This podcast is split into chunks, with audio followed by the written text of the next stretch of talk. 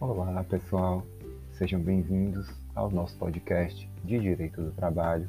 Eu sou o professor Diego Budel.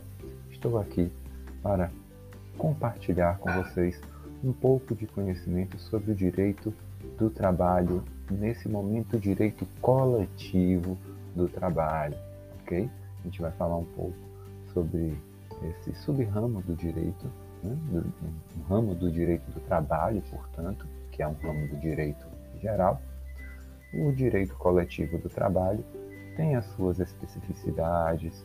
O direito coletivo do trabalho tem uma série de princípios que se aplicam a ele, dando uma maior racionalidade para as relações entre esses sujeitos de direito coletivo do trabalho, mas dentre os sujeitos de direito coletivo do trabalho, entre os quais podemos elencar a empresa, o sindicato, as federações, as confederações, é importante que a gente entenda o que é o sindicato.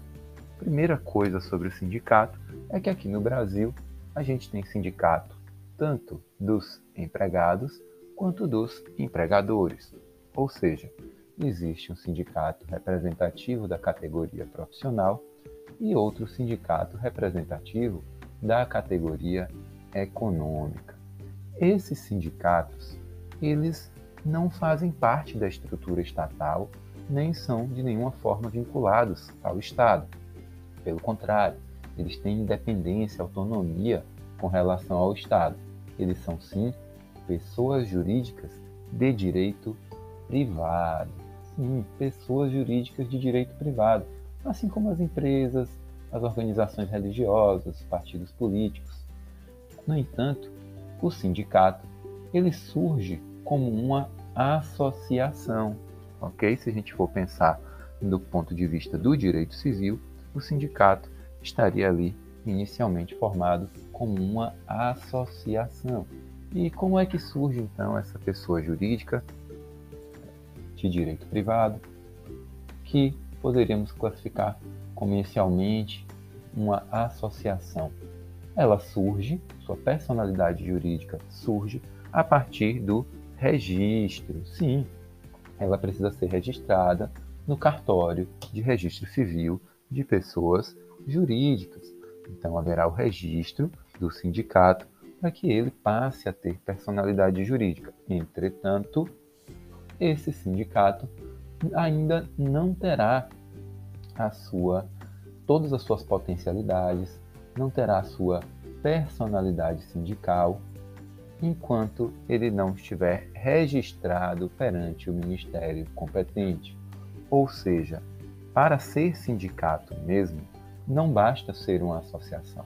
É preciso ter mais, é preciso ter a personalidade sindical, é preciso receber a chamada carta sindical, para que assim possua essa personalidade sindical e pactue, pratique atos e negócios jurídicos, pratique atos jurídicos, pactue negócios jurídicos com força de sindicato, com os efeitos que são proporcionados pela ordem jurídica para os atos praticados pelo sindicato.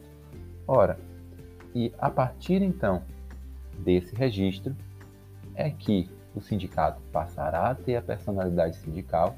Vale lembrar que esse registro não é uma autorização e, portanto, uh, o Estado, o Ministério competente, vai analisar os requisitos previstos em lei, que a gente vai aprofundar um pouquinho mais no nosso texto base, e a partir daí, a partir do preenchimento desses requisitos, o Estado vai conferir esta, esse registro para o sindicato. Portanto, o sindicato ele tem natureza jurídica né, de pessoa jurídica de direito privado, no entanto, ele precisa de um registro para possuir a personalidade sindical. A partir desse registro, ele terá os poderes que a ordem jurídica é, concede ao sindicato.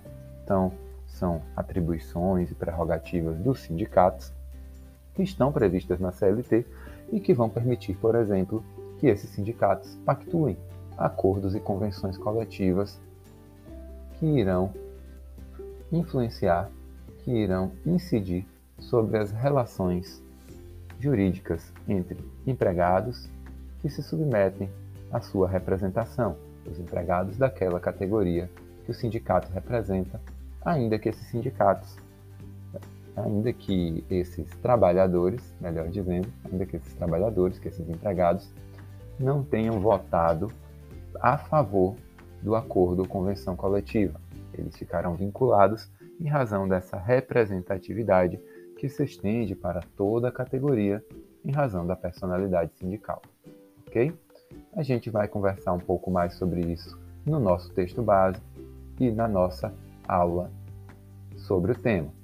Então, continue assistindo às nossas aulas, seguindo as nossas trilhas de aprendizagem para angariar um maior conhecimento acerca do direito coletivo do trabalho nesse nosso encontro. Ok? Um grande abraço, bons estudos e até mais.